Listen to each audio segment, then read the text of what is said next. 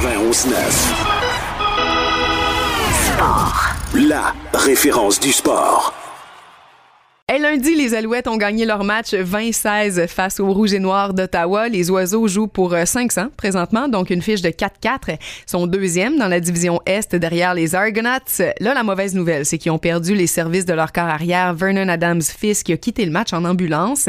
Il est maintenant sur la liste des blessés pour six matchs. Il reste pas mal six matchs à la saison, donc on présume qu'il sera pas disponible avant la demi-finale de l'Est si les Alouettes se qualifient pour les matchs éliminatoires, évidemment. Renaud Bourbonnet du site attitudefootball.com est avec nous. Salut Renaud. Salut, ça va bien? Ça va bien toi? Très bien, merci. Alors, commençons tout ça en parlant de cette blessure de Vernon Adams. C'est à l'épaule gauche et là, on dit que ça ne nécessitera pas d'intervention chirurgicale, mais quand même plusieurs semaines de rééducation. Euh, toi, premièrement, est-ce que tu crois vraiment à un retour possible cette saison? Euh, ben, ça va dépendre de, la qualification euh, des, des, Alouettes pour les éliminatoires, en fait. Puis, je vais être honnête avec toi, je suis pas sûr encore d'être inquiet pour une place en éliminatoire pour, euh, pour les Alouettes. Euh, je m'explique. Dans le format que la LCF fonctionne, on a au moins deux équipes qui vont faire les séries dans l'Est sur les quatre équipes et possiblement une troisième dépendamment de la fiche euh, de, de la quatrième équipe de l'Ouest. Euh, versus la troisième euh, de, l'Est. Euh, puis dans la position les Alouettes sont présentement à jouer 500, je sais que les gens vont dire 500 c'est pas nécessairement une bonne fiche, c'est pas ce que les équipes dominantes affichent, c'est pas non plus ce à quoi on s'attendait des Alouettes, on s'attendait à beaucoup plus. Sauf que dans la Ligue canadienne, une fiche de 500 c'est supposé être propulsé dans les éliminatoires sans trop de problèmes. donc à ce niveau-là, je suis pas trop inquiet, surtout que si on regarde le reste de la saison des Alouettes, le calendrier, euh, on voit une possibilité de le faire, mais je t'explique un peu la, difficulté là-dedans. D'ici la fin de la saison régulière, les Alouettes ne devraient pas avoir Vernon Adams. Là. Ça, c'est euh, la base. S'il revient, ça devrait être en éliminatoire de, ce qu'on comprend. Euh, on affronte encore deux fois le Rouge et Noir d'Ottawa, qui est la pire équipe de la LCF. Je sais que ça a été difficile le week-end dernier. Ça reste quand même, en théorie, la pire équipe de toute la LCF. Donc, on les affronte deux fois. Mais il y a aussi deux matchs contre Winnipeg, qui, elle, est la, plus, la meilleure équipe de toute la ligue. Euh, qui pourrait d'ailleurs, dès le week-end prochain, s'assurer d'une place en éliminatoire. Donc, c'est de dire, il y a une seule défaite à, Winnipeg pour le moment. C'est vraiment la meilleure équipe de la LCF. Les deux autres matchs, c'est contre la Saskatchewan, qui est une bonne équipe, et contre Toronto, qui est un rival direct des Alouettes dans la course aux éliminatoires. D'ailleurs, il y a deux semaines, les Alouettes ont perdu contre les Argonauts de Toronto.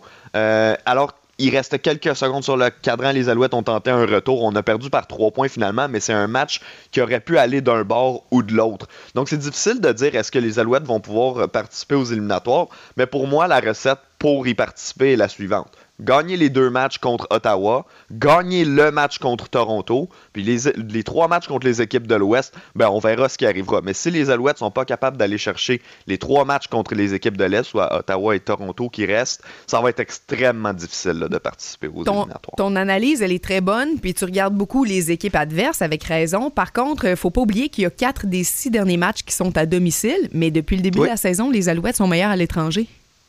Ouais, ben ça a été difficile pour commencer la saison à domicile. Faut dire que la LCF a aussi euh, un, peu, euh, un peu manipulé son calendrier de sorte à ce que les équipes de l'Est, dont Montréal, euh, beaucoup de matchs à domicile en fin de saison parce que, rappelle-toi, en début de saison, il y avait beaucoup d'incertitudes par rapport aux partisans.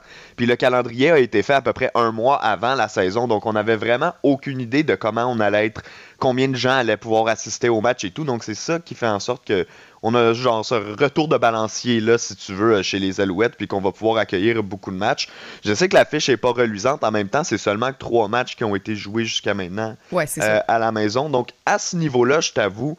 Euh, de comment les Alouettes ont joué à la maison depuis le début de la saison. Pour moi, c'est pas un désavantage. Au contraire, le fait qu'on va jouer à domicile chez les Alouettes, je le considère comme un avantage. Quand même, OK. Euh, bon, dis-moi donc à quel point c'est une lourde perte pour Montréal, Vernon Adams? Ben, c'est énorme, euh, particulièrement dans la, dans la mesure où on ne connaît pas nécessairement euh, ce que Matthew Shields peut nous donner à long terme comme partant. Moi, en 2010, en fait, non. On va commencer avec la base. Shields, c'est sa quatrième saison avec les Alouettes. Il a toujours agi en tant que second. Ça n'a pas toujours été Vernon Adams qui était nécessairement devant lui. On sait qu'il y a eu des années difficiles chez les Alouettes au poste de corps. Puis Shields n'était pas non plus capable de, prendre le poste de numéro un. En 2019, il a obtenu quelques départs. Je me souviens à un, moment, Vernon Adams, notamment, qui a eu une commotion cérébrale ou qui avait été suspendu un match. Euh, puis Matthew Shields avait démontré des belles choses. Je peux pas dire qu'il avait été nécessairement meilleur que Vernon Adams, mais avait quand même démontré des belles choses.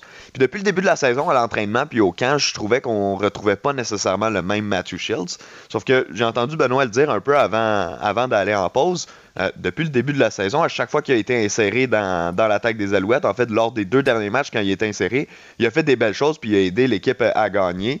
Euh, on parlait de, souvent de lui comme un carrière qui était un, passeur de pochette, donc qui n'était pas nécessairement capable de, se déplacer sur ses jambes, mais lors du dernier match, le plus gros jeu qu'il a fait, puis peut-être le plus gros jeu pour l'attaque des Alouettes dans ce match-là, ça a été une course de 17 verges qui les a amenés à la porte début pour inscrire le toucher victorieux dans la dernière minute. Euh, donc oui, Vernon Adams, c'est une perte énorme. Je comprends que les gens avaient des certains doutes sur lui depuis le début de la saison à cause des euh, mauvaises interceptions qu'il lançait. Ça reste quand même un, un KR capable de mettre des points sur le tableau. Puis je pense qu'il y a une différence entre Vernon Adams qui connaît des temps difficiles et avoir simplement un mauvais corps arrière comme on en a vu depuis 10 ans avec les Alouettes. Ça reste quand même un corps qui est capable d'aller chercher des victoires. Puis une grosse perte pour les Alouettes parce que euh, c'est autour de lui que l'attaque est organisée là, à Montréal, dans le fond. Mais tu sais, on, entend parfois que la renaissance des Alouettes a coïncidé avec euh, l'arrivée d'Adams comme, comme corps partant. c'est vrai mhm. qu'ils ont compilé une fiche de 17-10 quand c'est lui le partant. Il est de loin la meilleure fiche de tous ceux qui sont passés après Kelvio. Mais ses performances sont quand même en denti. Est-ce qu'il se met trop de pression? C'est quoi son problème? Ben, Parce que c'est pas ben, parfait non plus, là. Je pense honnêtement que la différence entre le Vernon Adams de 2019 et celui de, 2021 est pas si grande que ça. Euh, ce qui arrivait par contre, c'est que si on regarde en 2019, Vernon Adams a seulement lancé 6 interceptions. Sur la saison de 18 matchs, oui, il avait raté quelques matchs, comme je l'ai dit, suspension, blessure. Euh, mais quand même, 6 interceptions, c'était très peu pour un carrière partant. Sauf qu'on remarquait que souvent des demi-défensifs échappaient des ballons que Adams leur envoyait directement dans les mains et donc pas de revirement et donc on oublie. Puis cette saison, c'est comme si ces demi-défensifs-là, ben, ils attrapaient tous les ballons qui étaient envoyés dans leur direction par Vernon Adams. Donc j'ai l'impression qu'on a le même corps arrière qui fait les mêmes erreurs qui arrivent de temps en temps, mais que cette année, les défensives adverses lui font simplement plus payer cash que par le passé. Bon, là, si on y, on y va donc avec Shields par défaut, euh, tu l'as dit, tu sais, en fait, lui, là, c'est un éternel second. Il a été utilisé dans 47 rencontres là, sur quatre saisons, mais seulement deux fois comme partant, comme tu disais mhm. tantôt. Mais est-ce qu'il y a quand même une possibilité qu'il prenne son envol en devenant partant de façon régulière là, par défaut? Et si jamais il fait la job, là, comme Ben soulignait tantôt, est-ce que dans six matchs, s'ils font les séries, on revient avec euh, un Vernon un peu rouillé ou si on continue avec Shields?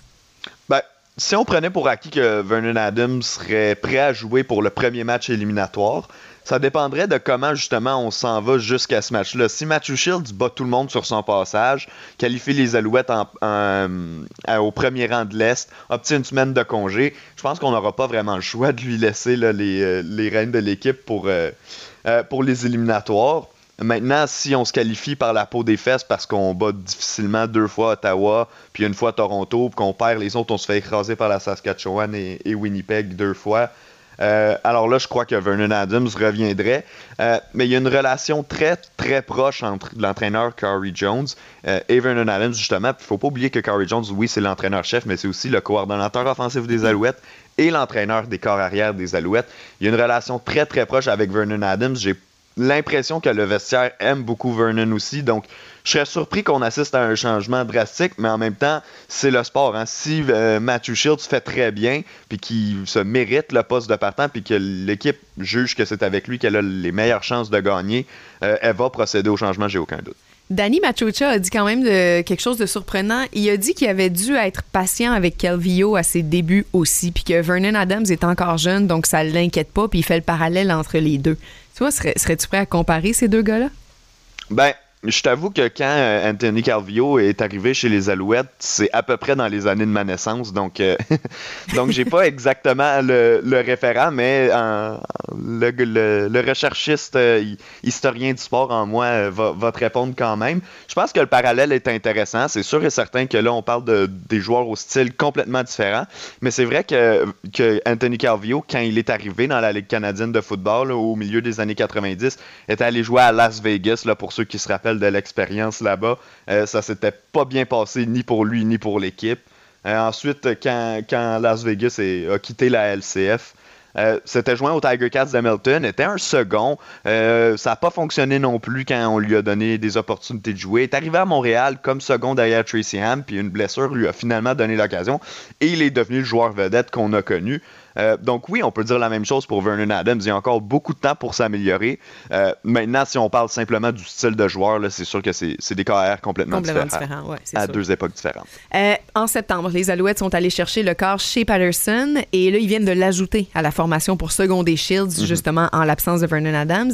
C'est un très bon athlète, ce gars-là. Il a fait des ravages durant son parcours universitaire, autant au Mississippi qu'au Michigan. Mais on s'attend à quoi de lui à moyen terme? Est-ce que c'est un gars qui a un avenir de partant éventuellement, tu penses? Ben, tu sais, en début de saison, quand les Alouettes ont complété le, camp d'entraînement, il y avait un, un carrière, le troisième carrière, euh, qui s'appelle Nick Tiano, qui est un joueur que je trouvais intéressant, que je trouvais bon à l'entraînement. Puis du jour au lendemain, après quelques semaines, on a décidé de le libérer pour signer justement ce Shea Patterson. On en a parlé un peu avec Corey Jones hier. On a dit qu'est-ce que qu'est-ce que tu as appris en quelques semaines, quoi, deux, trois semaines sur euh, chez Patterson? Puis il dit, j'en apprends encore sur lui, c'est beaucoup trop tôt pour, euh, vous faire une évaluation euh, complète. Donc oui, c'est un bon athlète, comme tu dis, mais je pense que présentement, pour les Alouettes, on fait des petites prières qu'on n'aurait pas à l'envoyer dans la, dans la mêlée parce que, comme je t'ai dit, ce gars-là, il n'était pas au camp d'entraînement, il n'était pas là en début de saison, ça fait quelques semaines à peine qu'il est arrivé. c'est vraiment encore beaucoup trop tôt pour parler à savoir est-ce que dans une saison prochaine ou dans deux ans, est-ce que c'est un gars qui pourrait éventuellement monter? Euh, on n'en est pas encore là. Euh, les Alouettes, c'est pas la première équipe qui a pigé dans sa profondeur au poste de corps. Presque toutes les équipes ont dû envoyer leur second à un moment donné ou à un autre cette saison. Dans l'Est, tout le monde a eu à le faire. Même que Hamilton et Ottawa ont dû piger sur leur troisième corps arrière. Euh, à Ottawa, on en a un, Caleb Evans, que les Alouettes ont affronté la semaine dernière, qui avait jamais joué dans la LCF, qui avait même pas été en uniforme pour un match de la LCF avant il y a deux semaines. Donc, euh, écoute, si chez Patterson, on se rend jusque-là sur les Alouettes, je vais peut-être te changer ma prédiction pour les éliminatoires. C'est pas rien contre le gars. Non, c'est ça c'est vraiment de, rentrer dans le système, apprendre à connaître les gosses. Parce qu'aussi, il faut qu'on pense que quand un, joueur arrive dans la NFL, un KR arrive dans la NFL, même s'il est le troisième sur une équipe de pratique, puis qu'on euh, l'envoie dans la mêlée à cause de blessures euh, un peu trop tôt, ben, il connaît les joueurs vedettes qui sont sur son équipe. Mais dans la LCF, tu arrives dans une ligue où les vedettes sont méconnues de ceux qui s'intéressent pas à la LCF. Donc, pour un, un carrière comme chez Patterson qui arrive, il n'y a aucun repère autour de lui, puis il doit rapidement en prendre. J'imagine qu'il commence à en prendre à l'entraînement. Euh, ça reste quand même une situation difficile. Il s'entraîne pas nécessairement avec les partants à l'entraînement, donc peut pas nécessairement créer une, chimie avec eux euh, instantanément. Tu sais, les attentes envers les Alouettes étaient assez élevées au début de la saison. Mhm. je, je, dirais pas qu'ils déçoivent, mais ils nous laissent encore un petit peu sur notre faim. Euh, par contre, il y a une chose que je trouve qui va bien, c'est justement la profondeur que tu mentionnais. Là, on vient de dire Shields a quand même bien fait comme remplaçant lundi, mais il y a plus que ça. Cameron Artis Payne, en l'absence mhm. de William Stanback, a vraiment été fort. Jamal Davis pour euh, Antonio Simmons, ça a bien marché aussi. Il y a à chaque fois qu'il y a du remplacement, ça fonctionne bien. Ils ont l'air d'être bien nantis côté profondeur. Puis au football, la profondeur, ça peut faire toute la différence. Là. Ça, est-ce que tu vois ça comme moi, comme un élément très, très positif de l'équipe cette année? Complètement. Puis on peut même parler de la ligne à l'attaque, dont il y avait deux partants qui étaient absents euh, cette semaine. Il y avait Tony Washington qui n'était pas à 100% aussi. Euh, donc euh, ça a été mis à l'épreuve cette semaine. Il y a quelques semaines, la fois où on était allé à Ottawa justement, les Alouettes qui l'avaient emporté assez facilement, mais il y avait plusieurs partants en défense qui avaient raté ce match-là. Euh, puis l'équipe avait quand même euh, bien réagi dans les circonstances. Euh, c'est sûr qu'au poste de corps arrière, c'est une, une bête assez différente. Mais tu as raison de dire que pour le reste de l'entourage des Alouettes, c'est une bonne nouvelle. Puis le fait que Cameron Artis Payne ait connu un bon match, c'est une bonne nouvelle aussi pour les Alouettes présentement parce que ça veut dire que tout ne va pas passer nécessairement par Matthew Shields. Peu importe qui est le, le, le porteur de ballon partant, que ce soit William Stenback ou Cameron Artis Payne, ou si on habille les deux, ce qui risque d'arriver beaucoup plus souvent d'ici la fin de la saison, surtout en l'absence de Vernon Adams. Euh, c'est le fun de voir qu'on peut avoir des porteurs qui peuvent aller chercher 100 matchs euh, à tous les matchs si on veut. Euh, que ce soit de façon séparée ou chacun de leur côté. Là. Mais Cameron Artis Payne, depuis le début de la saison, depuis le camp d'entraînement, on l'attendait, on savait qu'il jouerait à un certain moment donné. là, William Stenback est tombé au combat, puis vraiment, il n'a pas déçu là, à, son, premier départ. Renaud, merci infiniment. Toujours un plaisir de jaser. Puis écoute, on se redonne rendez-vous là au cours d'ici la fin de la saison. Ce serait le fun. Super, ben merci à toi, Evelyne. Salut. Salut.